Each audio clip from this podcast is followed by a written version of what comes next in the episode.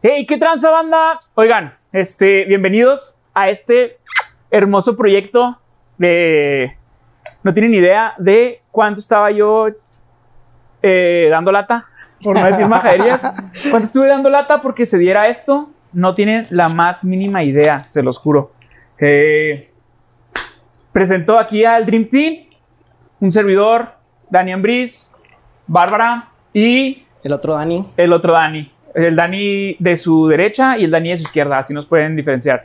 ¿Qué onda? Eh, Dani, preséntanos qué vamos a ver la tarde de hoy. Este, la tarde de hoy vamos a platicar un poquito. Bueno, todo esto, todos estos podcasts van a tratar así como que las historias de diferentes empresas, ¿no? Sus historias y cómo ellos llevan su marketing y todo eso. Y, y yo creo que es lo esencial, ¿no? Saber cómo es que van empezando las empresas. Y vamos a ver sobre la cost. ¿Sobre quién? La cost. ¡Hala! Ok. Y, y aquí toda esta información, pues eh, la saqué de una página web que ustedes pueden consultar también por si quieren seguir leyendo ahí un poquito más, que es de la página web, web eh, global.lacost.com. Y ahí está Oye, la ¿pero ¿es página, ¿es página oficial de ellos o qué? ¿O No sé, no estoy seguro, la verdad. No estoy seguro. Pero ahí la pueden buscar por en caso de que crean que estamos contando mentiras o algo así. Acá, no, sí. En caso de que crean que estamos consultando desde Wikipedia, así es. Así es. No, sí, yo vi esa y también hay ot- otra, bueno, se me hace que fue la misma, que te, trae toda la historia de que por los años iba... Pero también así estilo de la costa. Sí. Sí, bueno. O sea, solamente hablaba de eso, ¿verdad? De la costa. O sea, lo que Ah, me sí. Sí, este, ¿les parece si empezamos aquí agarrando un poquito del texto? La página web eh, globalacost.com nos cuenta que en Boston de 1923 el joven prodi- prodigio tenista René Lacoste tiene 19 años y le encantan los desafíos. El capitán de su equipo lo sabe, le propone la hermosa maleta de piel, que de ahí es donde comienza la historia del cocodrilo, ¿verdad? Porque esta maleta pues era de piel de cocodrilo. Dice, esta maleta la observa en el escaparate de una tienda y se la va a dar si gana el difícil partido que le espera. René Lacoste no ganó el partido, pero ya tenía la tenacidad del cocodrilo en la pista, o sea, en la cancha de tenis. Y es por ello que un periodista estadounidense le apoda así, Le Cocodrile. Porque pues estaba en juego esa maletita, ¿no? Eh, que se veía en el aparador. Entonces, pues ya. Por eso. ¿Qué, qué, qué investigaste tú de ese rollo, Barba? ¿Qué sabes de ese, de ese pex? De, pues más bien estaba viendo cómo fue que él, que René, empezó, bueno, ahí fue cuando empezó más o menos lo de la marca, y ya que le decían el cocodrilo. Y ahí fue cuando después él le pidió a, no me acuerdo, a una persona que le bordara un cocodrilo en la, en la camiseta. Que era un amigo de él, ¿no? Sí, creo que sí. Entonces, también ahí está súper padre porque es la primera marca que tiene el logo eh, impreso, o sea, ahí creo que... Frontal. Ajá, Ajá. creo que ahí empieza a cambiar todo lo de la pues lo de la moda que an- antes por ejemplo mi mamá me contaba de que ya unos pantalones y una playera y ya o sea antes la moda era algo normal como que no se preocupaban tanto por usar algo y ahorita ya incluido el logo ya te cambia todo el estilo todo Ok. Ujú. Y de hecho como que se ve mucho eso porque, por ejemplo, eh, la marca Supreme ya es que hacen su ropa y el logo por todos lados. O sea, ya no se esconden las marcas así que nada más en la etiqueta, sino que ya se puede ver en toda la ropa. Y de hecho eso fue en 1927. Y quien diseñó el loguito de la COS fue un estilista. Eh, Me supongo que de estilo, no necesariamente que cortar el cabello. Sí, ajá. Robert George. Robert George, sí, fue el diseñador del logo. Oye, yo me, yo me puse loco con la investigación, vato. ¿Por qué? Porque yo investigué hasta la niñez del vato. ¿Y luego qué decía? Pues mira, para empezar, la neta, el vato burgués. O sea, la cosa viene de, era familia acá de, de varo. Entonces, no sé, a lo mejor me voy a meterme en otros temas, pero vamos a hacer la plática, ¿no? ¿Qué tan necesario crees tú que sea o creen ustedes que sea que tengas que nacer en una familia acomodada o que tengas que nacer en una cuna de oro para que las cosas se te den? Mira, el vato venía de una, de una familia que el vato, eh, no me acuerdo si el papá era un estilo duque o algo así. Ujú. O sea, la familia estaba bien acomodada. Entonces, el papá lo que quería era que el vato se dedicara a ser como un estilo administrador de empresas. Pero el chico le mamaba el tenis, güey. O sea, al, al niño dicen que no, les, no se le daba lo de las, los deportes. Así Ujú. nada, cero, vato. Entonces, el papá decía, este mocoso no va a hacer nada ahí, o sea, no la va a librar. No la va a armar Dice que no nada. tenía el físico ni cosas así para lograrlo. Entonces, el punto es de que le dice, tienes cinco años, no me acuerdo si fueron dos o cinco, y le dice, tienes cinco años para lograrlo, si no la libras, se te acabó, o sea, ni creas. Y el morrito, ahí es donde te digo que ese pedo no me embona, güey, o sea, no me hace clic que haya inventado la máquina que, que lanzaba, Que la lanzaba pelota de tenis, güey. Porque, o sea, no sé a qué se ha dedicado, ¿verdad? No, sé, no, no encontré sus estudios, no me puse a investigar sus estudios bien como para saber, el güey sabía de mecatrónica, ¿no? Algo así, en- este, de mecánica, como para poder crear esa madre. Pero me refiero a que el morrillo a los 19 años, 20, ya era considerado un buen tenista. Un buen tenista. Entonces, él, dicen que creó la máquina, güey, porque el vato que lo entrenaba, el, el entrenador de tenis que tenía, no tenía tiempo de estar con él 24/7. Entonces, como él era malo en ese entonces, cuando recién iniciaba, tenía que practicar el triple de los demás. Entonces, creó la máquina. Pero Daniel dice que él encontró, este, que encontraste, ¿no? Acá información de ese pedo, güey. Pues es que tú me decías que tenías la duda de que no, pero yo digo que sí, o sea, y hasta por el simple hecho de, de seguir entrenando y de querer mejorando, porque, o sea, para que simplemente te haya un periodista, periodista te haya puesto la cos, o sea, el cocodrilo, o sea, la verdad, tienes que tener esa fuerza, ¿no? ¿Sabes qué? A mí, a mí me mama la historia, vato. Entonces, he de admitir que de entre las frases que hay en la historia es de que la historia está contada por los ganadores. Ajá. Entonces, Puede que no, puede que sí. escuché, no, escuché que realmente era una burla, güey. Ajá. Se estaban burlando Ah, del ok, ok. vato, güey. O sea, era una burla de que sus movimientos eran tan bruscos, güey, Ajá. que le apodó el cocodrilo por el movimiento brusco que tenía al momento de jugar, güey. O sea, no era, no era, no era ágil, güey. Sí era bueno, exacto. O sea, No era bueno, claro que sí, pues llegó al segundo lugar, no lo ganó, ¿verdad? Pero a lo que voy es de que se estaban burlando de él, güey. Entonces, pero bueno, nada más. Pero por- pues, fuera de eso, o sea, como que el papá quería que fuera, bueno, deportista y todo, lo del tenis, digamos que, bueno, sí era bueno, vi que ganó. No, sí, de hecho, cuando terminó su carrera fue, no, o sea, está dentro de los, en su época, en sus, en sus años. Si investigas los primeros lugares de los tenistas que hubo en ese entonces, él está en el primer lugar. Ah, ok, sí, entonces, bueno, aparte de eso, lo que se me hizo súper interesante es que, bueno, alguien le preguntó que cómo le en una palabra que le gustaría que lo describieran, y leí que era inventor.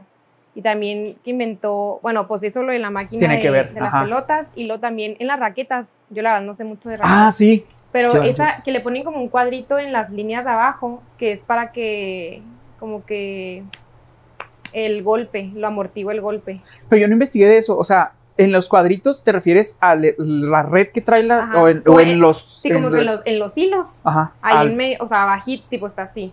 Y a- abajo de los cuadritos viene un cuadrito chiquito, nomás como que para que amortigue el, rom- el golpe. Y, ¿No tienes una raqueta aquí?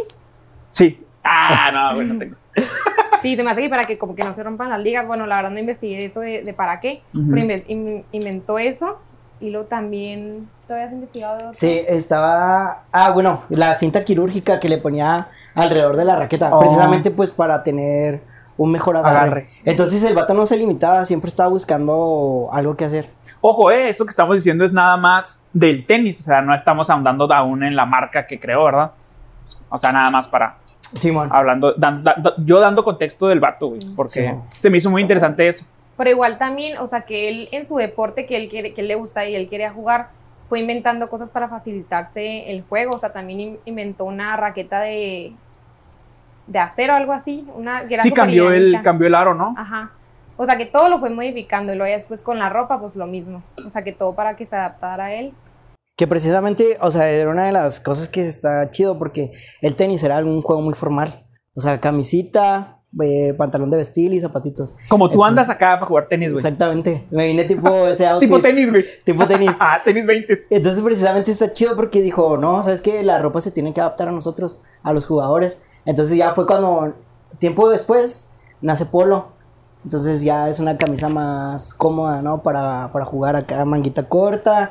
Y luego le imprimió su loguito aquí a la altura del pecho. Ay, ya le pega el micrófono. Y vato. Perdón. Te lo voy a cobrar, Ahí pones un anuncio antes de que Dani va a hacer una tontería. Entonces, está muy chido. Y es lo que, uno de los puntos que traía, o sea, que tú como empresa pues tienes que adaptarte, ¿no? Y buscar en qué puedes mejorar y tus clientes qué es lo que están buscando realmente para adaptarte a ellos, ¿no? Es que neta, hay cu- cuando, me, cuando me dijiste que ibas a hablar de la costa, dije, ah, o sea, qué interesante. Digo, pero no se me hizo que hubiera tanto jugo como para poder sacar. Ajá. Pero ya cuando empecé a investigar, así dije, ah, cállate, güey, esto Ujú. está bien cabrón. O sea, el vato fue pionerote, vato. Sí, la neta que sí. Cañón. Y, y era lo que te comentaba, o sea, básicamente era la marca personal de él, o sea, su, su, No, logo y su, historia, o sea, plasmada en un, en un logo, marca personal. Y como te decía, es algo que estamos viendo ahora, o sea, todos esos Sí. influencers que traen su- sus marcas personales. Y pues el ejemplo bien claro, pues Luisito comunica con su marca de El Rey Palomo. O sea, ahí está la marca personal de él. Le empezaron a decir el Rey Palomo, quién sabe por qué. Y ah, pues saco mi ropa. Y está Y de hecho chido. también traía lo del teléfono, ¿no? Lo de los chips o algo así, no sé cómo está el rollo. La línea. ¿Cómo se llama? El pillofón, creo. Pillofón. Ah, no sabía eso. ¿Qué pedo eso, güey? No manches. Sí, ya todo va evolucionando, pues igual que, que René se llama. Sí. Eh, pues igual que todo fue. También lo que decías de la playera polo, que primero eran de manga larga, o sea, eran así como que súper elegantes, súper vestiditos. Sí. Y eran camisas, no eran playeras. Eran ¿no? camisas. Ajá. No, y ya después vi un video súper padre que salió, bueno, está en Instagram y sale en blanco y negro y sale primero él jugando tenis hace un chorro de años y luego sale la playera rasgada porque él, como que le incomodaban mucho las mangas Y él la- las trozaba. Ajá, las trozó y ahí fue cuando salió la polo de, man- de manga corta.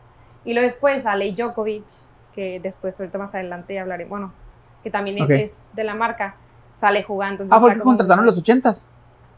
¿O no? No, hace, ¿Hace poco? Ajá. Ok. Ok. Entonces está súper padre el video porque como que de la, de la, de cómo empezó y cómo está ahorita la marca y con los tenistas. Algo que también hizo ahí cuando recién iniciaba era que le dio sus playeras a sus amigos y sus familiares para que se las pusieran cuando iban a, a un partido de él. Es que, es que, ojo, yo creo que ahí ya vamos a empezar a hablar de marketing. Ahí es que ya, ahora sí, comienza. ya, ya viene lo bueno. Y, y, bueno, a, a lo que voy es de que también pues ya tenía logo impreso. O sea, la gente decía, no manches, pues vienen con el cocodrilo, ¿no? Vienen Y con es que fíjate, está bien cabrón. Mira, ojo, acá ya, ya aquí ya vamos a comenzar a romper la línea y vamos a platicar también con los que nos estén viendo. Cuando tienes tu propia marca, ah, tiene que encontrar como un punto medio. Pero normalmente la gente no se adapta a lo que tú quieres, güey.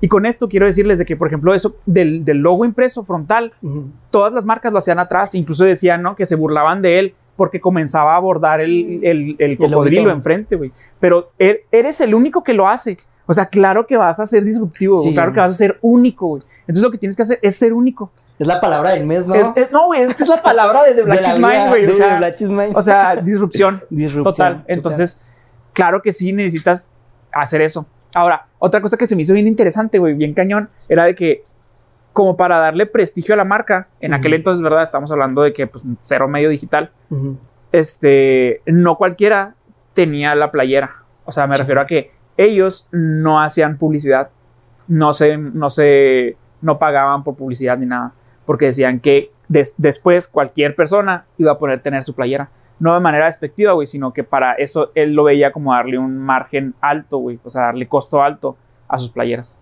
Eso me hacía muy cañón Está eso, muy chido. Muy, muy fregón. Eh, ¿Qué más? ¿Qué más, Dani? ¿Qué más podemos platicar de...? No, vato, un chorro. Algo que me encantó fue... Sí, se me hizo muy padre. eh, fue de... De que él escribe un libro tiempo después. De... Acerca de las técnicas de cómo jugar. Eh, ¿no, no lo, ¿No lo viste? Sí, No, que, sí, lo vi. que él perfeccionaba sus golpes Ajá. y todo y fue escribiendo un libro de que se llama tenis. Sí, bueno, se llamaba Tenía ese libro. Entonces lo que se me hace muy padre ahí, o sea, que no tenía miedo él de compartir su, su conocimiento, pues, en cuanto a la técnica de, de, del tenis, ¿verdad? Pero igual es algo que muchas veces nosotros podemos tener miedo de compartir o de decir, oye, pues es que se van a robar mis ideas o algo así. güey. Pero él todo lo contrario, o sea, estuvo dispuesto a compartir su, su conocimiento. Entonces, de cierta manera, eh, pues ya vas llegando, ¿no? Vas llegando a la gente, oye, pues me está compartiendo su conocimiento y pues ya creas el vínculo y dices, no, pues también voy a empezar a comprar playeritas de acá, de, de la casa. Es que fíjate, e- ese vato es lo que tú decías cuando, cuando me, te pregunté, pero ¿por qué la costa? Y me dijiste, es que Tiene una historia quiero- muy chida. más allá de lo que la historia chida, me dijiste que te interesaba por la marca personal. La marca Entonces- personal, sí, sí, sí. Algo que hoy en día las marcas tienen que aprender es de que la gente, o al menos la tendencia que se está viendo hoy en día, es de que la, la gente, en este, este- en este caso el consumidor, no quiere ver marcas, güey. Quiere ver personas. Que fue lo que comenzó a hacer desde el 2010 Nike con este Ronaldinho, güey, por ejemplo. ¿no? Que comenzó con el total. to- Total, total, Total 10 era el 90. total 90, güey. ¿Cómo se total te puede 10, olvidar güey. ese nombre, no manches, no. Entonces, Eres un futbolista nato y... Está loco.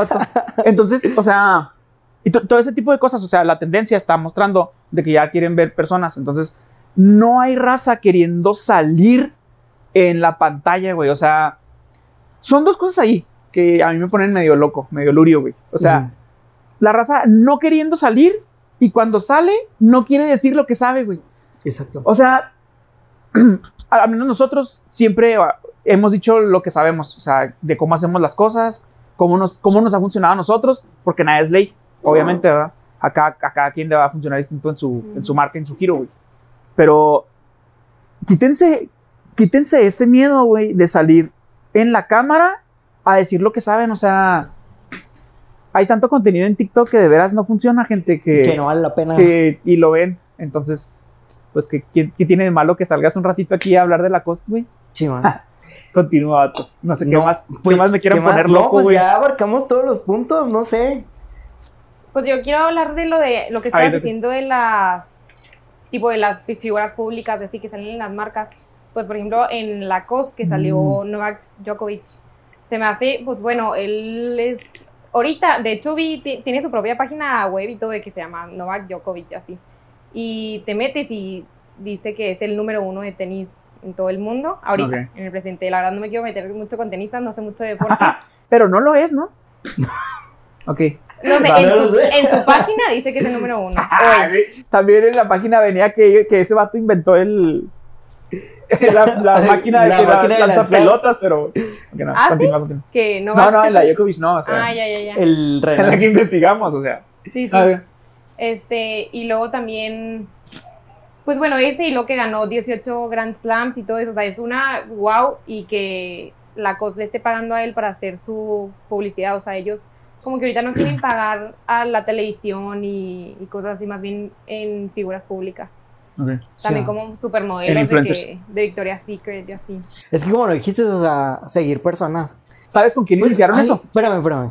A lo mejor me voy des, des- desvío del, de, De del lo que iba a tema, tomar. Pero estos chavos de que se están lan- lanzando la candidatura, Tú dale, vamos a hablar, güey. Sí. Ya la cosa ya nos puso, ya, Ya. se la peló.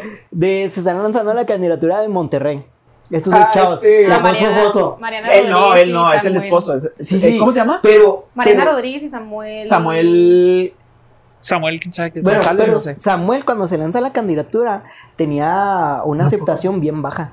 Entonces Sí, claro. eh, su esposa empieza a ayudarle con la campaña y se va a los primeros lugares porque pues la chava era influencer. Entonces ya ahorita ya está demandada por, por, por haberla ayudado. O sea, hay una demanda ahí por eso. Está demandada porque el papá dio varo, güey.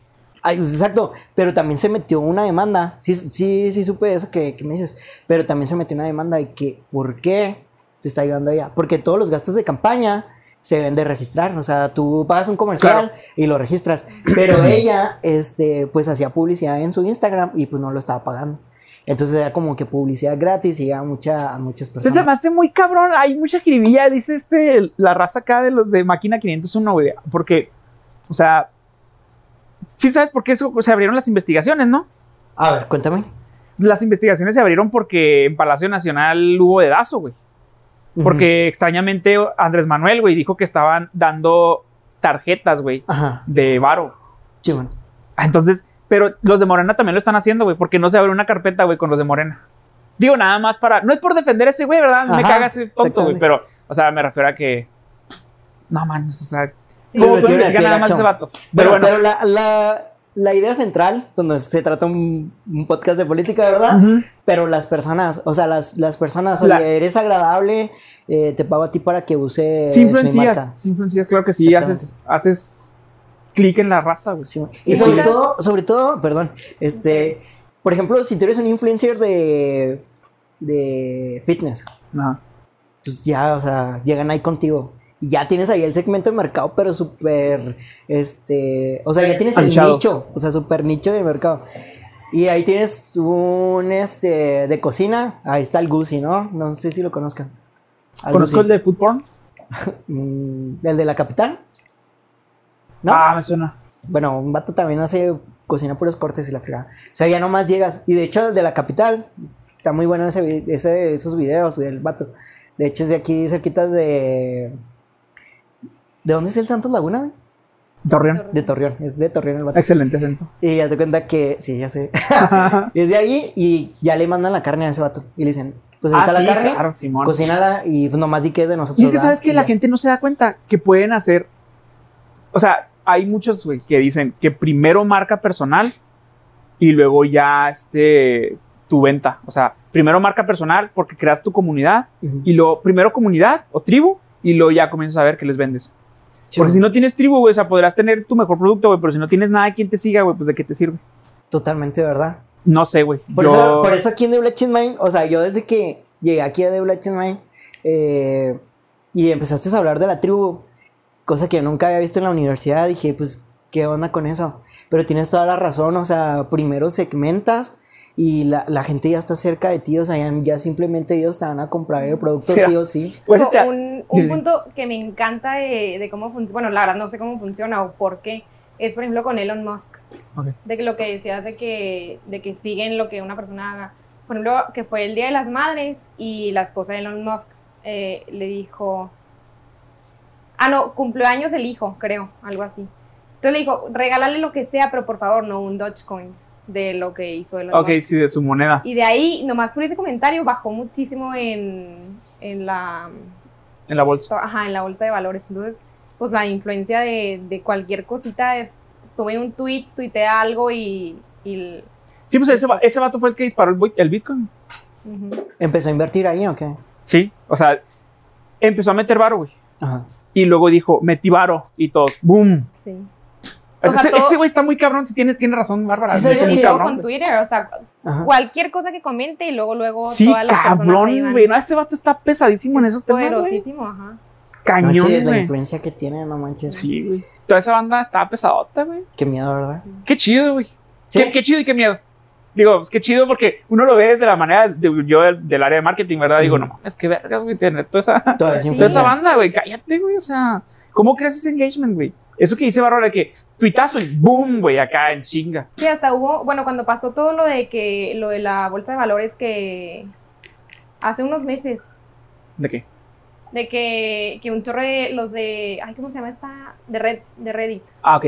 Todo lo de ese caso. Ah, sí, ajá. Entonces también que Elon Musk había... De los de, de los games, ¿no? Los Ajá. video- de games- de videojuegos. Ajá. Simón. Bueno, todo eso. Entonces puso también un tweet. Y ya después, o sea, que se hizo una controversia, se me hace que hasta le dijeron algo de los de gobierno, no sé, los de la bolsa. Hasta que él puso otro tweet de que me voy a tener que despedir un ratito de Twitter porque esto se está saliendo de control. Ajá. Y ya dejó, bueno, no supe si dejó de tuitar, pero pues, como que se despidió de que ya no quiero causar más controversias. Guáchate. ¿Has, has escuchado la frase? Si nos organizamos, cogemos todos. Fíjate, No. esa. Ok, soy muy arrabal. Creo que no es tu círculo de amigos. en creo, el creo que estás en el, en el lugar equivocado. ¿Sí lo Equivocado. habías escuchado? No. No, Ay, ay, es real. no. Ay, ay. Pues, ¿Por ¿qué qué te andas estás viendo, güey? No, bueno, el punto es de que a lo que quiero llegar es de que Nos organicemos. si nos organizamos, ah, no Con el equipo de producción, no, mira, guáchate, guáchate cómo está este show. Esa empresa había quebrado, güey. Espérate, La, ¿cuál la empresa de la empresa? que está hablando Bárbara. GameStop. Ah, ok. GameStop se llaman. Creo que sí. No me acuerdo el nombre, güey. Sí, era Games algo. El punto es que la empresa, ¿Pero quebró durante la cuarentena o...? sí, por la No, pero ya pandemia tenía comenzó. muchos años ya también. estaba valiendo madre la Era como empresa. un blockbuster, o sea que ya Mm. nadie compra en físico los, los, Los juegos. videojuegos. Ah. y ya la estaba dando. Sí, Entonces, este, estaba quebrando. No me acuerdo cómo está el, el business, así bien, bien, bien, exacto. Pero el punto es que sus- su, su, la empresa, güey, aunque quiebre, güey, sigue en la bolsa de valores. Entonces, ¿qué pasa, güey? Comienzan en Reddit, güey, a ponerse de acuerdo los gamers y dicen, vamos a comprar acciones para salvar la empresa. Qué bonito. Sí. Güey, perdón.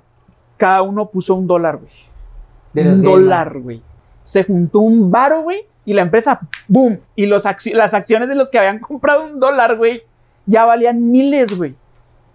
Entonces, realmente, o sea, muchas veces la gente no entiende, güey, que realmente son ellos los que tienen el poder, güey, y no las marcas, güey. el- Pero volvemos a la tribu.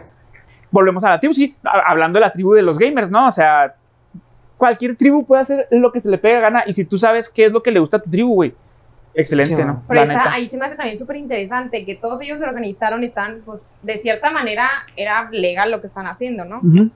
Y ya después los millonarios que habían invertido un chorro en la bolsa de, va- de valores y así, que empeza- empezaron Ah, a quejaron. perder dinero, se quejaron de que no era legal o no estaba bien lo que ellos estaban haciendo. Ujú. Pero nomás porque no están acostumbrados a ver eso. O sea, no están acostumbrados a que la, el pueblo, la gente normal, se organice y empiece a ganar A su chingarles. dinero. Ajá. Ajá. Está muy suave todo ese pedo. De hecho, estaba escuchando hace poco, güey. No me acuerdo si fue de Rosarín o de Mateos. Si era, si era algo interesante, seguramente lo era. a lo mejor era de Carlos Muñoz, güey. No, no creo. No creo. este, estaban este, hablando de que la economía, güey, o sea, los economistas y toda esta clase de personas que se dedican a, en sí a las finanzas de la, de la bolsa y así, es meramente un juego de azar. güey. O sea, realmente quienes dicen que Es crean estrategias, sí, güey, es un volado. Yo no sé, nunca me he metido en esa parte, la verdad. Es que Se si hace no- interesante, güey. O sea, no. si nos ponemos a ver, eh, la economía y la política son organismos, organismos, bueno, están vivos, pues.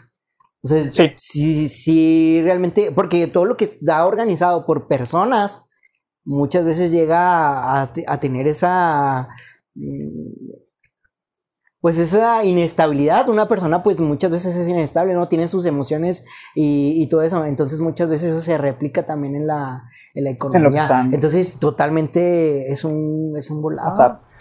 Retomemos el marketing, vatos, porque está- nos estamos pasando Sí, ya. ya, culpa mía. rollo. Oye, lo que yo. Ah. Y no mames, me acordé. Soy malísimo con la memoria. De Este, hecho, yo iba a tener mi libretita aquí, güey, para, Vato, cero libretas aquí, pura, puro poder de la mente. güey. Oye, para anotar. ya ven que dices que estaba, que regalaba playeras. ¿Quién? Ah, la cosa. Simón. ¿A quién? ¿A quién? Sí. Este, estuvo bien René. vergas, güey, porque el vato comienza a regalar playeras de manera estratégica. Simón. Y eso, como marcas, es bien importante, güey, que entendamos que en veces. Es que en veces no sabemos cómo hacer, cómo conocer los retornos de inversión. O sea, en veces no sabemos cómo sacar ciertos datos, güey, que son Ujú. importantes. En este caso, hay veces que tú tienes que soltar cierto margen para poder saber cuánto te da. O sea, en veces tú, tú haces tu, tu. Como tu panorama y dices, si yo suelto 100 mil pesos, güey, me tiene que volver, no sé, el triple, güey, Ujú. por ejemplo. Entonces, O de perdida recuperar la ganancia. mínimo, Simón. Ajá. Digo, de no, no, no. recuperar. Y, y en, en la mayoría de los casos a huevo que lo haces, güey. Mira, el ejemplo es de que este vato, la primera playera polo que regaló fue a, o bueno, de las playeras más importantes que regaló fue a John F. Kennedy. Ah, ok. Y cuando la regala, boom, güey, la marca. Dicen que ahí fue donde despuntó más hizo. güey. Simón. Perdón. Pero, o sea, O sea, porque no por nada ahorita es una marca de, de, de prestigio, o sea, la cosa, o sea. sí, cañón. Sí, totalmente, o sea, porque... Y lo que, lo que más me impresiona es, como lo comentabas ahorita, que no gasta dinero en publicidad, pues porque son marcas que se han sabido ah, administrar Mm. y diver- diversificar sus productos y ya, o sea... Pero, sa- ¿sabes en qué gastar y en qué no? O sea, también Bárbara comentó que se lo dan a un influencer, güey. Y Simón. ojo, eso, eso es algo que ciertos giros, en este caso del business to consumer, es lo más, es de lo que mejor puedes hacer, güey. O sea, es tu mejor tirada, güey. ujú. Darle tu marca a alguien, güey. Ok. O sea, que tenga sus seguidores. Para mí, güey, eh, mi manera de verlo, o sea, porque este va- yo te aseguro que ese vato va a estar jalando un chingo de banda para los de la costa, cabrón.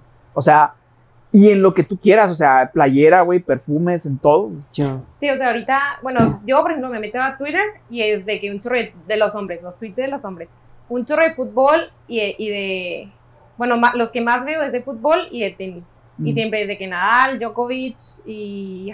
Este fue el es. Nadal, el otro es este. Tú puedes, Dani. La fuerza de la mente. ¡Jugó hoy, güey! Bueno, sí, otro que también tiene un nombre Ajá. medio raro, es que todos son así como, no sé. De allá y- del otro lado del mundo. Ajá, sí, sí, como que muy O europeo. sea, si fuera el chicharito y cosas de esas, pues Ah, luego, Sí, luego. aquí te traigo el nombre, claro. No, pero, o sea, me metía a su... Ah, bueno, entonces todos, los- o sea, todos los hombres están así, lo alaban a, a ellos. Bueno, más bien a Federer y a, y a Federer. Djokovic. Ah, Nadal. Nadal, dijiste, Ah, que no habías dicho. No, Sí, espérate, es nodal, ¿no? No. Ay, ay, ay, ay. No, no, güey. Ah, te creas. Bueno, pues igual este Federer también con su marca de las cachuchas de RF. No sé si han visto, o sea, he visto camioneta. ¿No han visto el logo? Es que RF también trae. Ah, no. Pero es que es, Soy una, un pendejo. es una R sin Lo confundí con Rafa Márquez, güey. RM, es RM. RM. ¿Qué, qué, qué ¿También opiones, tiene güey? marcas ¿Qué de cachuchas, Sí, eh? padre. No Tiene- manches, No, ¿neta? tiene perfumes. Ah, ok. Pues, obviamente tiene que tener ropa, güey, también. Sí, pero bueno, Sí, sí, pues ya venden todo. O Ajá. sea, con, el, con que tú el seas pack completo. un deportista para los hombres vas a, vas a vender todo. O sea, Ujú. las cachuchas, he visto en camionetas el logo de, de Roger Federer y así. Pero bueno, este, de Djokovic, me metí a su página y así apenas abres la página de todos los fans y él con la playera de, de la Costos, obviamente. Y aparte de ese, ahorita está Mm. otro, otro tenista también súper famoso que está dentro de los top 10, que es súper jovencito. Y él también es, va a ser el siguiente, el que le va a seguir a, a Djokovic. Entonces, pues así como que se van tornando. Pero aparte de eso, al- también, no sé si ubiquen, bueno, yo creo que sí, a Bella Hadid, la supermodelo que es hermana de Gigi Hadid. No, nosotros, nosotros no. Ah, no se fijan en eso. De No, Superboy. Es que yo me fijo en los sentimientos. Ah, de también. no sé nada, ¿no? Bueno, es una supermodelo súper famosa y ella también está en la página de, por ejemplo, en la página de Instagram, no sé si ella también tenga en su página, pero ahí ya es otro mercado, o sea, el mercado de las mujeres que la Ah, siguen, ok, de que ok. por ser supermodelo, wow. Claro.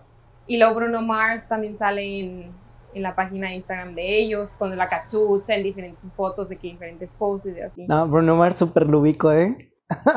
es el que salió en el Super Bowl, ¿no? Sí. Sí. ¿Sí te entona Bruno Mars? ¿Mande? ¿Sí te entona Bruno Mars? Sí, ¿por qué no? Tiene buenas rolas. La última que sacó está chida. Y baila muy bien. Y baila muy bien.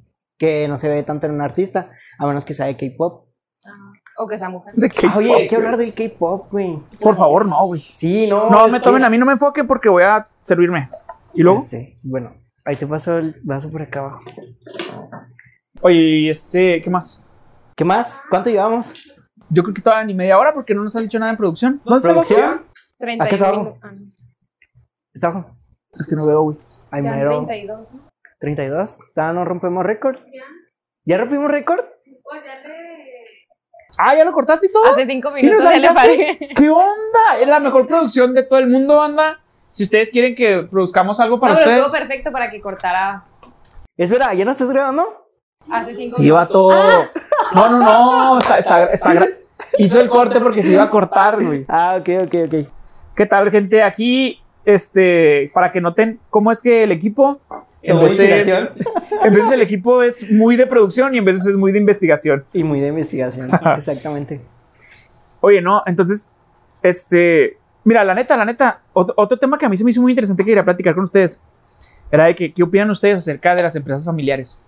Ah, Porque no sé si sepan, pero la COS ¿Era empresa sigue, familiar? sigue siendo Todavía. empresa familiar. O sea, está a cargo de familia aún, güey. Pero o sea, vi, me hace bien cabrón. vi que hubo una bronca. No sé. Es, es, eso es a lo que voy. O sea, la- yo, yo he de admitir que empresas familiares, gente, no se metan. Nunca. No, Ah, güey, también. para mí no. No, No, no, no mames, o sea. No, no, no.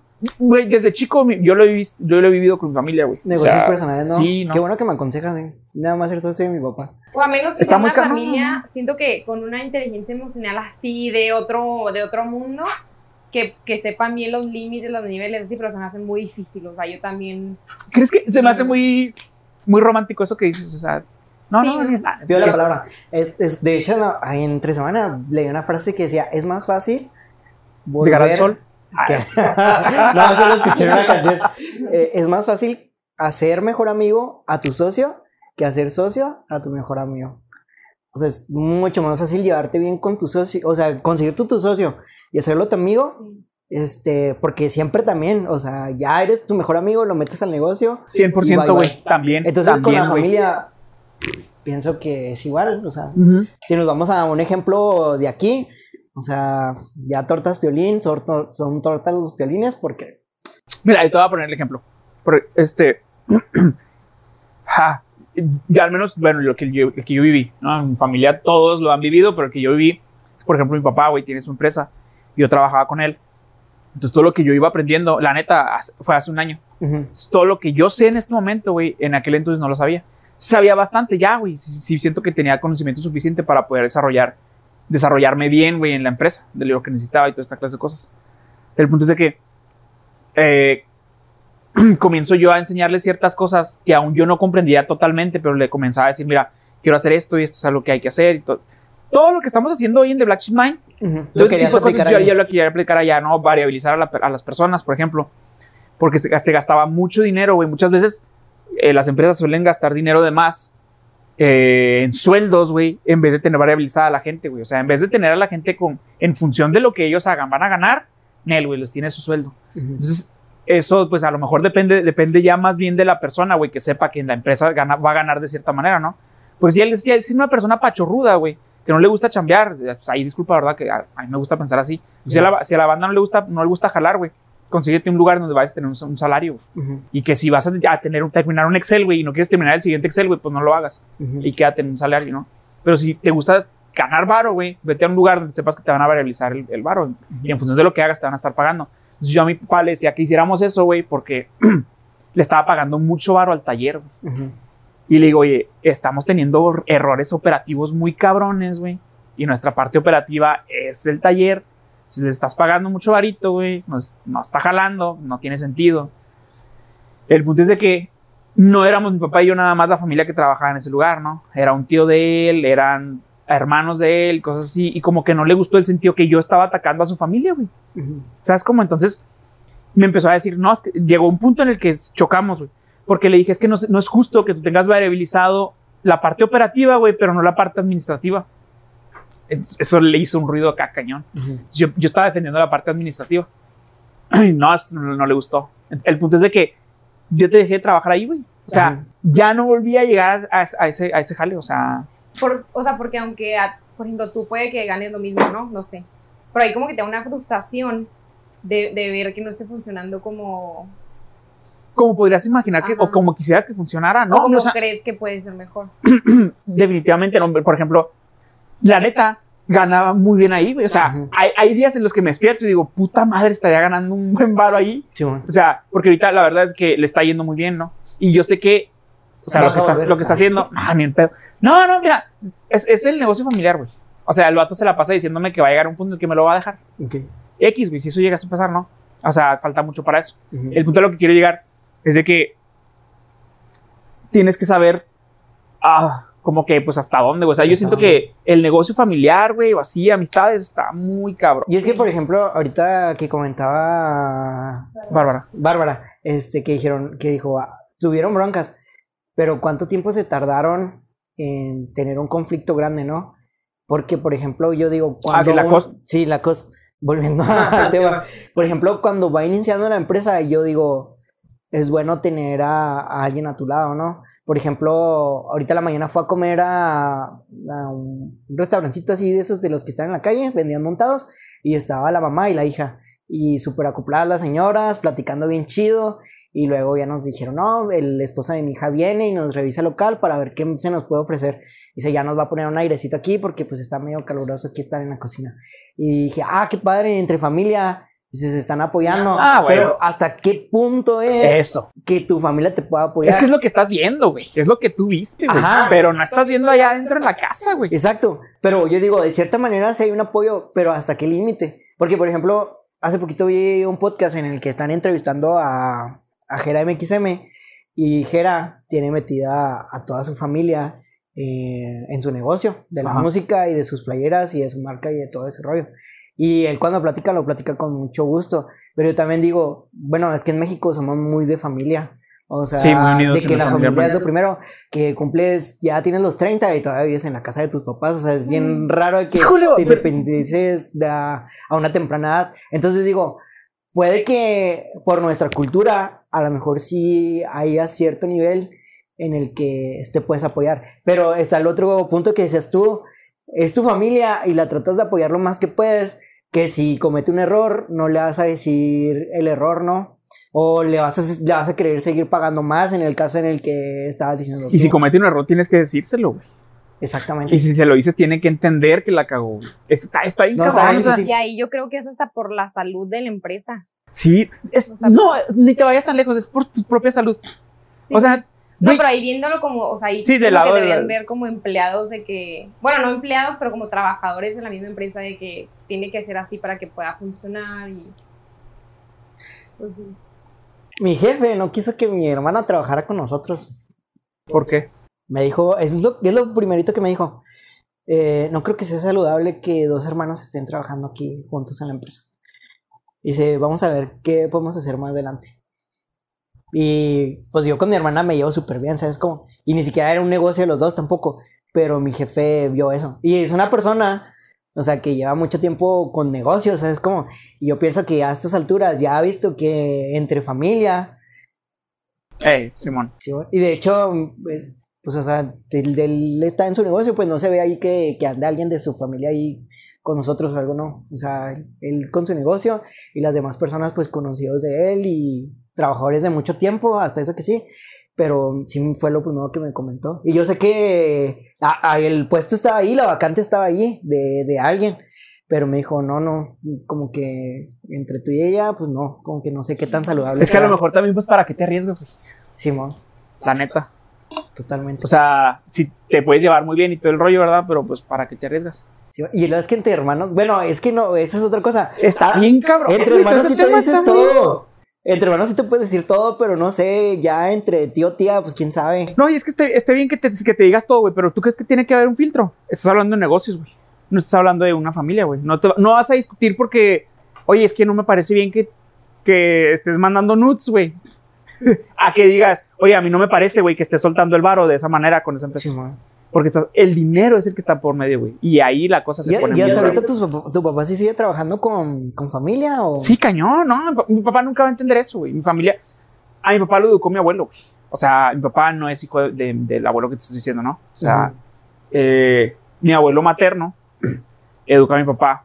Entonces, eh, porque lo conoció muy, muy, muy joven. Perdón. Entonces, se tallan con la misma madera, güey. O sea, están tallados iguales. Entonces, hay muchas cosas que mi papá comienza a entender, güey, de cómo tienen que ser los negocios, pero sigue teniendo arraigado la familia, güey. A mi, a mi abuelo su negocio lo mató, güey, tener familia, güey. Porque su familia era muy, muy ¿Y qué negocio tenía mano larga, güey.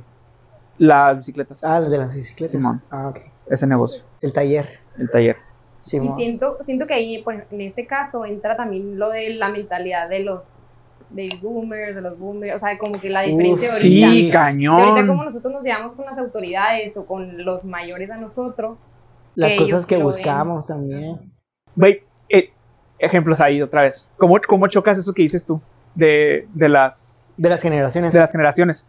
Yo con mi abuelo llegué, ya es que yo empecé a darle al, al negocio de las bicicletas el año pasado, porque mi abuelo, este, se... A mí me hubiera gustado que te hubieras quedado ahí. Ah, güey, a mí me hubiera mamado, güey. Me hubieras reparado mi bici chido. Es, es el negocio, nací entre llantas, güey. O sea, conozco el negocio bien cabrón. Ahí traes dos. Ahí traigo, aquí traigo, aquí traigo varias, güey. Déjame, me acomodo para que no se me vean, güey. Entonces te cuenta de que el punto es de que conocemos el negocio muy bien mi mamá y yo. Entonces, este, mi abuelo se lastima, güey, y yo sabía que en ese momento no iba a librarla. Y dije, oye, ¿sabes qué? Yo me hago cargo del negocio, Déjame te ayudo. pero más a dejar hacer lo que yo traigo de ideas. Entonces, bienvenidos a este mundo, eh, a quienes nos están viendo. Ellos dos llegaron como practicantes. La gente que está detrás de las cámaras llegaron como practicantes. Todo el mundo fue practicante. Todo el mundo aquí es practicante, güey. Y a, a excepción de Jenny, que ya es. Que ya, Ya ya, es está monetizada, ya es jefa, Sí, ya es líder. Ya nos puede regañar. Ya puede decirte, eh, Dani, este, abróchate la camisa arriba porque se te ve un pelo. Ah, Entonces, a, a lo que voy es de que cuando yo llego con mi abuelo y le digo, voy a traer practicantes, porque no me va a dar la mano para el área. Un negocio se, se divide en tres: área comercial, administrativa y operativa. Sí, lo dije bien. Entonces, sí me quedé, la, la cagué en algo. Entonces, yo estaba nada más en lo operativo, güey. Sí, Y estaba en lo administrativo, y estaba en lo comercial. O sea, ¿cómo me va a dar las manos, güey? La, la- la gente no entiende, güey, que el marketing no es nada más publicar una perra imagen, güey. O sea, me cuesta un chorro escuchar gente, güey, que, que crea que, ah, pues que sí, tengo una persona que, eh, tengo una eso. agencia que me subió una imagen diaria. Por ejemplo, tuvimos un, un- un co- un saludo a, a mi amigo acá. Él nos decía, es que ah, me a mí me ofrecen por mil pesos una publicación diaria de una imagen. Y le digo, güey, te estoy ofreciendo por tanto varo, videos, imagen, estrategia, güey. Investigación. Simón, investigación, Simón. o sea, y un chingo de equipo, güey, detrás de. Y a ti te están ofreciendo una imagen, güey, de, de tu producto. una imagen que están repitiendo constantemente, güey. Y te parece justo, o sea, después- si tu empresa no crece, güey, tienes que fijarte por qué. Entonces, si el negocio no está dando, güey, es porque a lo mejor lo que estás comunicando no es suficiente. Hay un trabajo detrás todavía. Hay un trabajo detrás muy cabrón. Entonces llego con mi abuelo y le digo, voy a traer practicantes. ¿Y qué te digo? No, güey, no, no. No, es que toda la gente roba y que acá y que allá. Y le digo, nada, pa, o sea, si te pones a pensar en que todos roban, güey, el que llegue, pues, pues ¿para qué nos metemos si todos roban? Le digo, y ahí es donde, ahí es donde comienza este pedo que yo les decía de que la familia ni en pedo. Porque le digo, ah, pues, si los practicantes roban, pues, ¿qué tiene, güey? Pues tu familia robó y no te importó. Y ahí empezó el pedo, güey. sí. Ahí empezó el pedo. Eh, por eso te digo, o sea, sí tiene mucho que ver, como son muchas cosas las que entran en contexto, güey. Muchas, o sea, desde cómo es la personalidad de la persona, güey, la tuya, güey, de tus empleados, cómo es el giro, güey. Tiene un chingo de cosas que ver, ¿verdad? Para que algo, algo así se dé o no se dé.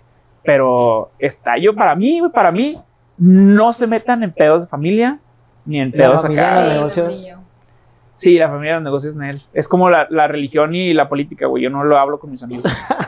Oye, ¿qué pasaría en el caso de que te hereden la empresa? Porque volviendo al tema de la COS, pues en algún momento él tuvo que. Sí, se lo dejó a su hijo. Su hijo fue el que, de hecho, su hijo fue el que metió los perfumes. Ah, ok. De, de hecho, este, no- como dato, las playeras eran blancas nada más, güey. Ajá. Ellos iniciaron con meter colores en las playeras, Colores en güey. las playeras. ¿Qué pedo? No es que esos güeyes Sí, inventaron todo. sí, Gente, no mames, o sea, busquen cómo, cómo, busquen la manera de innovar, güey. O sea, mira, si todo mundo, en un, yo, en un mundo donde todas las tapas son cromadas, güey, métele un color y vas a ser innovador, güey. Y la gente le va a mamar. Es así de sencillo, güey. Y es que, o sea, pasa eso de lo que hablamos de la disrupción, porque la, precisamente cuando hacías el video de, de disrupción, que ahí está en Facebook por si lo quieren ver. eh, Ay, ni decir una vuelta, gente neta. O sea, nos rifamos bien cabrón haciendo contenido y ustedes ni un likecito. La Yenix. oye, Sí, la Yenix acá, chingo de horas acá, los pelos así todos locos, güey, editando, güey, y la gente eligiendo acá. el pedacito correcto. güey. Y luego se lo devuelvo, güey. Ya sé. Oye, no, ¿en serio? Sí, vato. Oye, bueno, ¿qué, qué te estaba diciendo, güey? De la Jenny. No. Ya se me fue el rollo, güey. De la playera de que estaban innovando. Ah, de la disrupción, Sí, de la precisamente. disrupción, es que, que es un problema o algo que ni siquiera te has dado cuenta. Y a lo mejor ellos decían playeras blancas todo el tiempo, no, güey. vato, güey. Sí, ¿y sabes por qué no te das cuenta? Porque estás en el torbellino. Exacto. No te sales de ahí. No sales y si no te sales de ahí, no vas a saber por qué está pasando. Ajá. O sea, mira, no es, por ejemplo, Uber, güey, Airbnb, güey. Toda esa clase de empresas, de startups, iniciaron, güey, porque fueron personas, güey. El de Airbnb, güey, llegó con los bat, con, con, no me acuerdo, con una, con una telera, algo así, y dijo, oigan, es que. ¿Con una qué? Una telera. Y les dijo cuál era el problema que él sentía como consumidor, güey. Y le dijeron, estás tú loco, quítate a la verga de aquí, güey. Boom, Airbnb, me la pelas, güey. O sea, esos vatos no sufrieron en pandemia, güey. Airbnb no tuvo pedos en pandemia, güey. Las hoteleras sí, güey, porque tienen que soportar toda su estructura, güey. Ellos no, güey. pues. Exacto, Simón. Ah, otra cosa que te voy a decir. Sí, no, no. Es que muchas veces creemos malamente, y yo pienso que es la mentalidad del mexicano, eh, que ya todo está invi- inventado. Y lo que no, otro más lo va a inventar. Y pues yo no me la complico tanto. ¿Sabes qué? No, ¿Sabes cómo? no creo que sea pedos de mentalidad de mexicano o latinoamericano, güey. Ese rollo de, de, de que no haya algo más, Ajá. sino de que somos medio conformistas, güey. Ok. O También hablando, o sea, ahí creo que también es, ahorita todo lo queremos rápido. O sea, por ejemplo, sacas un producto así, no sé, chiquito, y ves que al principio no te está, no estás ganando, hijo, no, no, no va a pegar, y lo abandonas. Como que ahorita nosotros, bueno, los, los millennials solo somos de que ya queremos el dinero rápido, fácil. La mentalidad del microondas. Todo lo Microondas. queremos instantáneo, güey. O Exactamente. sea, en Sí, 30 entonces- segundos queremos todo. Ajá, siento que una empresa, bueno, obviamente para llegar a ese éxito, él fue de poquito en poquito, primero Y regalando. pasa un y chingo de tiempo. O sea, tiene que pasar tiempo, güey. O sea, Ujú. él empezó su carrera como tenista, que fue como en el do- 1917 por ahí, güey. El punto es que en el 97 fue cuando su marca se da. Pero él tuvo como cinco años, güey, haciéndolo de la marca, güey, regalando las playeras, güey, haciendo todo ese pedo. Sí, o sea, la inversión de, bueno, él ya, ya tenía dinero, pero imagínate la inversión de comprar las playeras, bordarlas, Bordarlas. y luego regalarlas, y que en, esos, en ese tiempo no se te está regresando la inversión. Sí, ¿no? Bueno, aquí entra, me entra una pregunta. Eh, en realidad él estaría buscando eh, vender playeras. O sea, a lo que me refiero. Si él realmente estaría buscando, oye, yo quiero ser esa empresa de playeras en un futuro súper reconocida y, y prestigiosa. O simplemente lo haría como entretenimiento o una posibilidad. Porque si me voy a esa, yo digo, lo que realmente, lo que él buscaba, pues era estar cómo- cómodo a la hora de jugar. O sea, y, ah, pues me pongo, voy a usar esto, este logo porque se están burlando de mí, pero yo voy a ser tan fregón que, que voy, les voy a voltear la tortilla. O sea, y quiero estar cómodo a la hora de jugar. Entonces yo pienso, cuando tu mentalidad está en vender, yo pienso que es lo que menos vas a hacer. Y luego, ahorita, ¿cuánto le calculan que cuesta una polo blanca? A No sé. normal. No sé. Ah, híjole. Una polo blanca, pues deben dar unos 500 varos, ¿no? Pero Sí, mar- marca La Polo. costa. Ah, marca la costa. Que unos Tiene que andar de 800. entre, no- de entre 900 y 1200, ¿no? Anda. ¿Tú? Yo digo que 800, 900, sí. Pues yo busqué en internet y salió en 2.290 pesos. Una polo blanca, decía la Pero es que clásica. está muy bonita. No, sí, pero también el prestigio. No, no, es que se ven más, se ven guapa, pero pero- también es una marca importada, ¿no? O sea, no están hechos No, aquí en no, no, México. o sea, No, pero ya No. están en. Güey, pero ya, 120 güey, globa- globalízate, vato. O sea, ya he importado mis bolas. No, no, no. Pero pues es una marca desde allá. Y aparte es diferente lo que gana un salario mínimo en, en- en México que un salario mínimo No, allá. no, pero ya, te, ya este, fábrica aquí en, en América, yo creo. A eso te Ay. Acá. No sé. ¿Cuántas marcas Pero no hay que tienen fábrica en ah, China, güey? Explotando raza muy cabrón, güey. Sus costos son súper bajos, güey. No me metan en esos pedos porque me va a poner orate, güey. O sea. No, güey, Bueno, no, no, no, ahora, no necesariamente, espérame, espérame, no necesariamente tienes que tener la fábrica aquí, güey, para que Bueno. salga súper bar. ¿Qué estás pagando ahí entonces ya? ¿La calidad? No, estás pagando la marca, güey. La marca. La sí. marca, güey, estás pagando. Ojo, güey, Sí, no carísimo. porque- Sí, Entonces, carísimo París. como, como, re- como decimos aquí en The Black Mind, para construir tu marca. Güey, el otro día estaba viendo algo así, estilo las playeras Jazzbeck. ¿Sí las ubicas? O las Sí, playeras las Optima X, güey. Tipo las que te dan en la campaña. De que Sí, pan. ajá, Simón. Con tu pijama, güey. Sí, bueno, tu pijama, güey. Simón. O sea, mismo, mismo material, güey. Era esa o algo de Sara, güey. No me acuerdo de una marca así, güey. Mismo algodón, güey. Mismo todo, güey. O sea, Misma textura. 50 pesos, 59.90, güey. 60, 60 con 99 aquí en Woolworth, güey. Ok. Bueno, ya vimos que estás pagando el prestigio. 250 pesos en Bershka. Sí. Ya vimos Y bajita la mano. ya vimos que pagas por, por la marca, ¿no? Ya no por la playera en sí, sino por la marca, el prestigio y todo eso. ¿Cuánto te tardarías para construir todo eso? Dos años. Yo, acá. Yo me pienso- puse muy pendejo, ¿verdad? Pero entre lo que he leído, he visto y he estado viviendo, güey. Dos años. De entre dos a cinco años tardas, güey, en lograrlo. Por Pero ejemplo, si le metes, güey. Si le Pero en metes vender chido, una güey. playera así de. No, no, no, en lograr que tu marca personal. Esa es la pregunta, Ajá, ¿no? ¿Cuánto sí, logras sí. En, que, en, en que te reconozcan de cierta Ok. manera? pero ya para darla a ese costo de tiempo, digo, a ese costo de, de, de los 2000 que cuesta la playera, 2000, ¿verdad? 300. Siempre y cuando te diferencies de tu, de, de tu competencia, güey, la gente lo va a pagar, güey. Porque, bueno, el mayor caso de éxito de ropa o de cualquier cosa que, que en el último tiempo he visto, pues es Supreme. Y que ha hecho muchas colaboraciones. Eso tiene mucho ¿Cuánto se tardó? ¿Unos dos años? Yo me acuerdo ver Supreme en el pasito, güey, valiendo madres, güey. O sea, perdón, tenis de 250 pesos. Y ahorita es Y súper caro. original, güey, original porque Supreme empezó. empe- Güey, es que hay un chingo de estrategias, güey. Hay un chingo de maneras de llegar al mercado. ¿Y cuánto no mames, güey, cuán- unos Supreme, güey, en colaboración con el Come Galletas, güey, en precios exorbitantes, güey. Pero, ¿cuánto tiempo te tardarás en ya poder dar el precio? O sea, en poderle dar ese costo o ese valor a la marca. Oye, yo sí creo que un poquito más. Yo digo que no. Yo digo que sí, de entre dos a cinco años. Es que, ojo, no somos nosotros los que deciden, güey, el precio, güey. ¿Quién es el que decide? El mercado, El mercado es el que va a decidir, güey. la Entonces, demanda. tú podrás tener una cosa súper innovadora, güey. Y si el mercado no está listo, no va a jalar, güey. Y es que la cosa es que, bueno, Y ya depende de ti, güey, si lo vas a ir alistando, güey. y en el si caso, en el caso de Supreme es porque lanzan las prendas de manera limitada, ¿no? O sea, lanzan poquitas Tiene un prendas. chingo que ver también, Simón. Eso está muy chido. Poquitas, poquitas prendas, Simón. Y no a y toda por la ejemplo, raza. una playa Lacoste pues no sé, yo creo que es la misma de hace 10 años, ¿sabes cómo? Sí. Sí, el mismo estilo, Ajá. todo nomás. No cambia mucho. Qué loco, ¿ah? Como... Hay que, el próximo de Supreme, para ver qué rollo con Supreme. Pues tú eres el que pone, tú eres el que, que también El que ya diga no somos los que nos ponemos locos. Sería padre investigar cuál marca ha crecido más rápido. Ok. O sea, Las sí, cinco, acá, las cinco marcas que el Vaticano no quiere que. no las cinco marcas que más han crecido a lo mejor los últimos años. Pero no, esos, esos, esos datos están más pesados. Estaría chido irnos por Sí. Supreme. Supreme. A ver qué tal. Y sí, man. Ir viendo ahí. Porque se requiere más investigación ahí. Sí, porque se requiere que Bárbara te ayude ahí. No creo, no creo que Google me arroje la información así. No creo que en Wikipedia encontremos algo importante ahí. ya sé.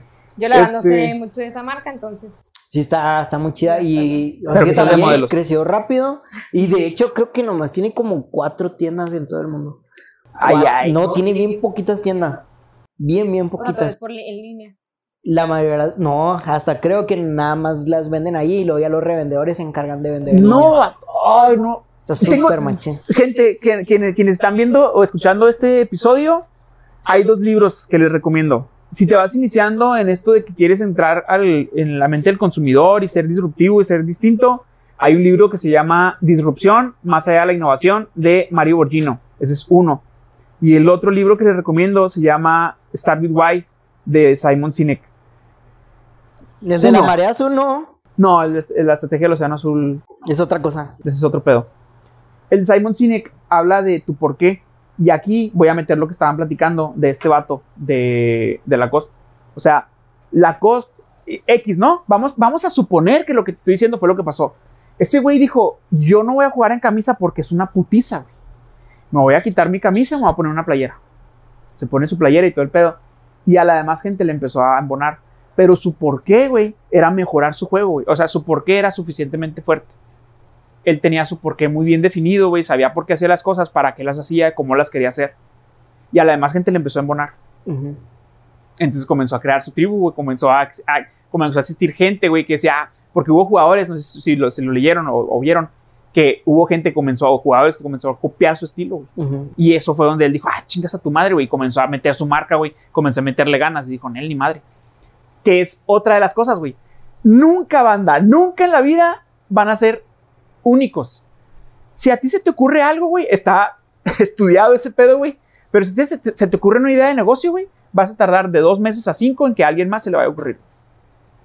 Tienes que estar un paso adelante, siempre un paso adelante. Entonces, el por qué, güey, a este vato le jaló, güey. O sea, le jaló el por qué.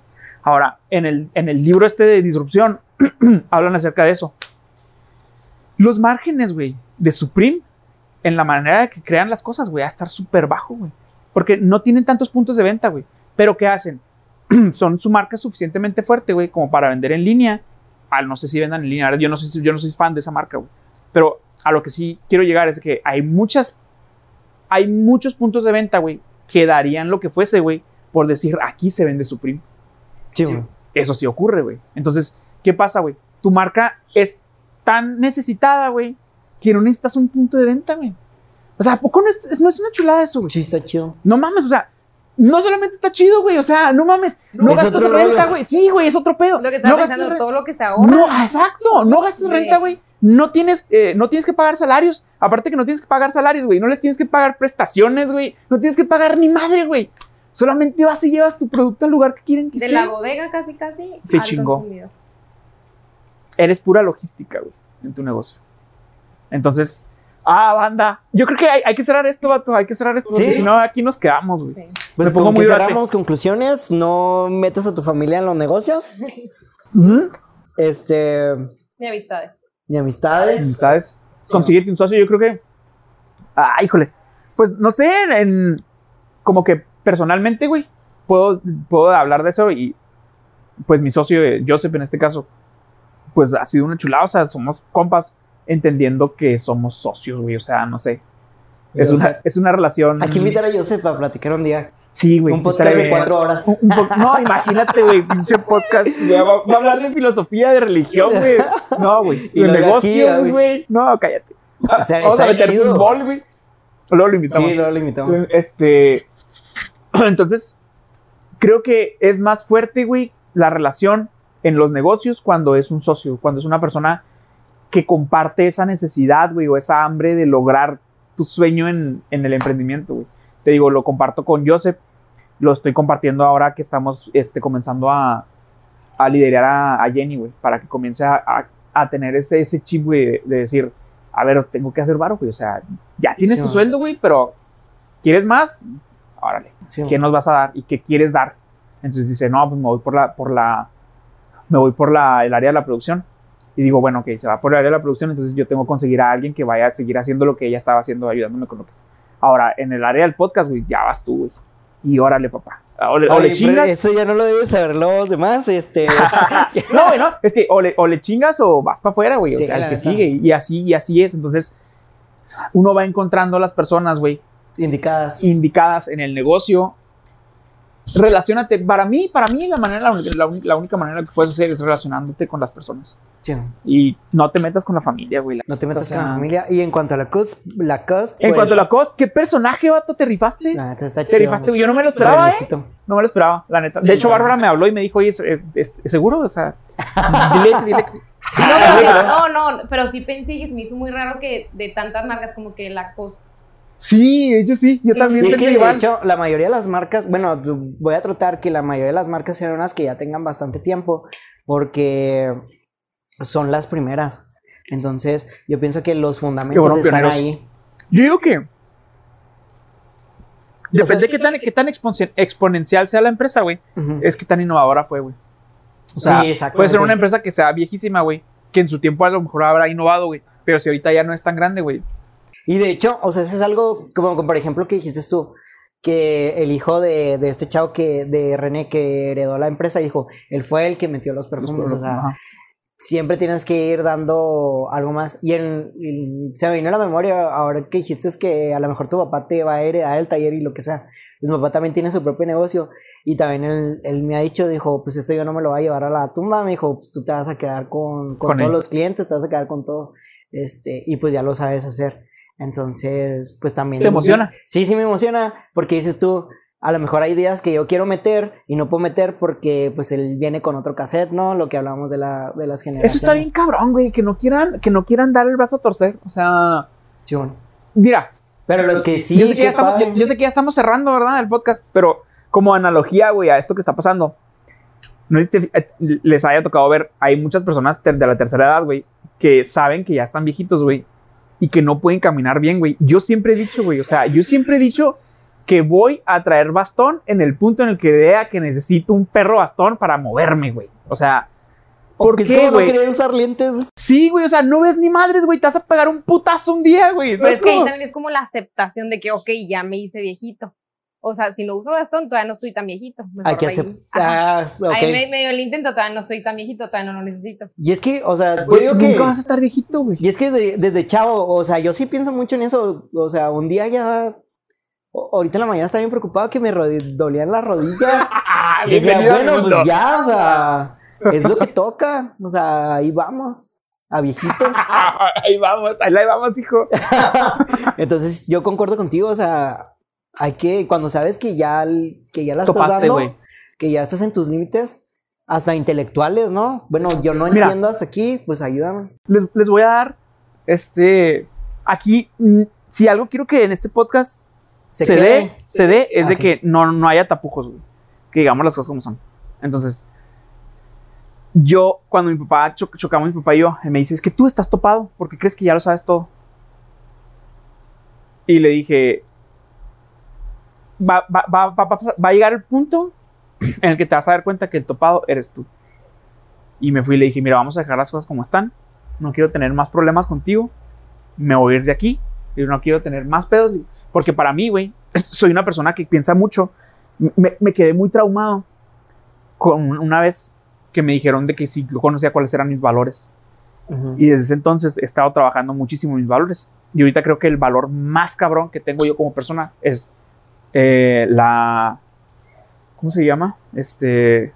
Deberías de tatuártelo, güey, que no se te olvide. Sí, ¿verdad? Sí, va a verlo. y yo, ah, eso es, ese es mi... No, este...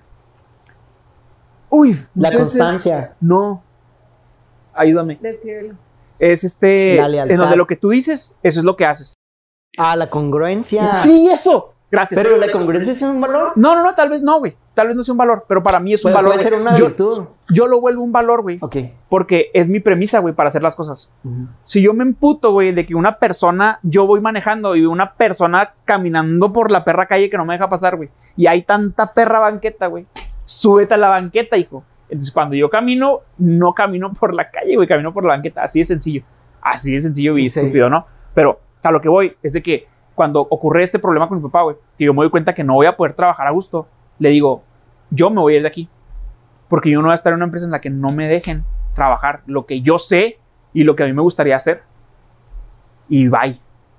Sabiendo, güey, que, güey, el sueldo me dolió mucho, güey. Me pagaban muy bien. Y la neta es que sí traía buen jale, güey, y hacía buenas cosas. O sea, estábamos creciendo bien cabrón. Entonces, yo me voy de ahí, güey. Caigo con Joseph, güey. Me pagan 800 baros, güey. Y de repente me dejan de pagar, güey. O sea, me navegué sin, sin pago un buen de, un buen de, De tiempo. de tiempo. X, X es otra historia, pero el punto es de que este comenzamos a, comenzamos a crear algo, güey, aquí. O sea, y ha pasado un año, güey. En marzo se cumplió un año. Llevamos un año, güey. Es solamente un año. Eres tú, es Bárbara, es Jenny, es Naum, está Pablo, está este, está Marco, están, güey, ¿quiénes faltan? Está Reyes, está Camacho, está Alex. Alex. est- No, güey, o sea, somos como 13, 13 personas, güey. En un año, güey. En un año. Pero yo partí de la premisa de que yo, o sea, voy a ser congruente con lo que yo quiero, güey. Si aquí no me dejan trabajar, yo me voy. La empresa, una de las empresas para las que trabaja de Black- para que trabaja para las que trabaja de Black Sheep Nine es Enovi, el taller de mi papá. Y le estamos haciendo todo lo que yo por 1500 pesos le hacía, nos paga más. ¿Sí me explico cómo? Sí, O totalmente. sea, Pues hasta te fue mejor. no, porque no me pagan mi sueldo. Bueno, pero estás creciendo. Sí, claro, ¿no? Porque no tengo. puntos en Infonavit. Ay, sí tengo, güey, sí estoy dado de alta. Eso, qué bárbaro. Pero, o sea, sí, sí, sí te entiendo. Pero a lo que voy es de que él lo tenía ahí, o sea, como, como ya para cerrar yo de, de mi conclusión, si eres papá, eres la persona que encabeza la empresa, una empresa familiar, date cuenta de que lo mejor que puedes hacer es tener, si es que quieres a tus hijos o a tus familiares dentro de ella y son más jóvenes que tú, obviamente ellos vienen más frescos, o sea, es lo mismo, si sabes que necesitas bastón, agarra el bastón. hijo, o sea, no la cagues. No, no topes la empresa por creer que tú tienes que tener la batuta todo el tiempo, o sea, güey, si te puedes retirar antes de tiempo, pues qué chulada, güey. Sí. No mames, o sea, vive ya tu, tu vejez a gusto, güey. Si te puedes retirar a los 50. Mi papá me dice, güey, yo a los 45, 50, si veo la oportunidad, yo me voy, güey. Y te quedas. Y está creando un chingo de empresas digo, vergas, ya, ya estar más pesado. Porque está- le está yendo bien, güey. O sea, Sí, la neta es que las mentorías que hemos estado dándole Joseph y yo y todo Les han servido mucho. Y de hecho yo ni me he metido, güey. Ha sido Joseph nada más. No, ni siquiera nos hemos metido en la parte comercial, güey. Solamente hemos dado pura mentoría operativa y administrativa, güey. Sí. Y ya, o sea, ya trae modelos de negocio, es el taller, güey. Este, está en los trailers, güey. Está eh, empaques mecánicos, güey. No, güey. Se está poniendo pesado el rollo. Entonces, Que está es muy importante, chido, ¿no? También la diversificación. de- Diversificación, sí, güey. Que no, tengas todos los huevitos en una sola canasta. Exacto. Porque, bueno, no, es que no vamos a No, no, no, nos ponemos locos, güey. Porque te imaginas si viene Joseph, güey. Tres días aquí platicando, güey. Sí. Y Jenny en la grabación, eh. Yo quiero que ese día venga Jenny, güey. Ok, muy bien. Para que sufra. ¿Algo que quieran cerrar ustedes? Que quieran decirle al- a su consumidor. Eh, Bárbara. Pues yo que así lo que decimos de lo mi- del microondas, de que las cosas tardan, toman tiempo. Toma tiempo. todo- Hay esfuerzo. Ajá. Y en algún momento saldrá. Chimón. Pues yo, mm, yo pienso que el deporte es muy divertido. El deporte se hizo para divertirse. Y, y René lo entendía. Y quería divertirse y estar a gusto. Era su Entonces, ¿mande? Era su porqué. Era su porqué. Entonces muchas veces tenemos que buscar también divertirnos a la hora de, de, de, de hacer nuestro negocio, ¿no? De emprender. Y, de- y de buscar nuestro por qué, por qué lo estoy, por qué lo estoy haciendo, como decía el Dani. Entonces, si tú tienes alguna idea o algún negocio, diviértete haciéndolo. Este, y pues nada más. Sí, eso, eso está muy padre. Quiero decir algo rápido. dale, dale. que tú puedes encontrar, o sea, si tienes un problema, búscale una solución y puedes emprender con eso, puedes hacer un negocio, lo que sea, innovar, y de ahí, pues, se va haciendo todo. Y de hecho, cuando te diviertes es cuando eres más creativo, porque cuando estás aburrido, este, pues usas tu creatividad para crear algo que, que, te genere entretenimiento. Entonces ahí es como la manera que podemos ser disruptivos, ¿no? Ya algo que está muy igual, muy plano, y digo, lo puedo innovar de cierta manera porque pues ya está así. Nomás es cuestión de, de buscar poquito. Y ya. Hay, hay, mucho trasfondo y contexto en lo que les voy, a, les voy a decir para cerrar. ¿Conocen a Charles Bukowski? Era ah, sí, claro, que poeta, ¿no? padre, sí. Escritor. Sí, escritor. Muy alegre él. Muy porrachales. Pero eh, uno de los finales de uno de sus escritos, de sus poemas, decía, busca algo que ames y deja que te mate. Ay, Eso a mí profundo. me hace un chingo de ruido porque se me hace muy vergas, o sea, se me hace muy realista. Sea, totalmente. Me ama, amo esto que estoy haciendo, o sea, me mama, güey. Pero sí, güey, sí me quita. Yo me alejé de las personas que me gustaba convivir, güey. Me, me he alejado de muchas cosas. He dejado un chingo de cosas, güey, por hacer esto que estoy haciendo hoy. Pero encontré algo que amo, güey, y estoy dejando que me que te mate. Mato, que me mate. Soy feliz. Qué bonito. Gente, gracias por estar aquí. Este, espero que se la hayan pasado con madre. La verdad, yo sí lo hice. Espero que mis compañeros también. Nos van a tener aquí jeringueando cada 15 días. Les, les aviso de una vez. No, no, vayan, a creer que vamos a estar dos veces por semana. Está bien, cabrón. Este, tengo practicantes que aún estudian. Y yo les aseguro que en el momento en el que consiga practicantes que ya no estudian, sí vamos a estar grabando muy seguido y muy constante. Este, Dani, ¿en dónde te podemos encontrar en tus redes? ¿Dónde te podemos ah, buscar? Estoy en Instagram como Daniel-96 y ahorita tengo una foto de un perrito y nomás ahí. en Facebook es ah, Tienes que decir que eres un perrito, güey, porque si no te pueden encontrar sí. de otra manera. Bárbara. Yo, bueno, mi Instagram es Barbie L Campelo. Ok. Yo soy Dani Ambris. A mí búsquenme. Tengo, estoy en todos lados, vatos, pero búsquenme en Instagram. Ahí está mi contenido más bueno. chido. Simón, Dani Ambris. Entonces, esto fue. ¿Cómo se llama, padre? Ah, sí, era importante. ¿Cómo se llama? Sí, claro. Esto, por, por, ser de Black Mind, la, la mentalidad de la oveja negra. Esto es la oveja hablado. La oveja hablado. La oveja hablado, la oveja ha dicho. Y ya todo lo, lo hemos dicho, pero todavía queda más. Bienvenidos al Marketing Sin Pelos, banda. Chido. Cuídense. bye. bye. bye.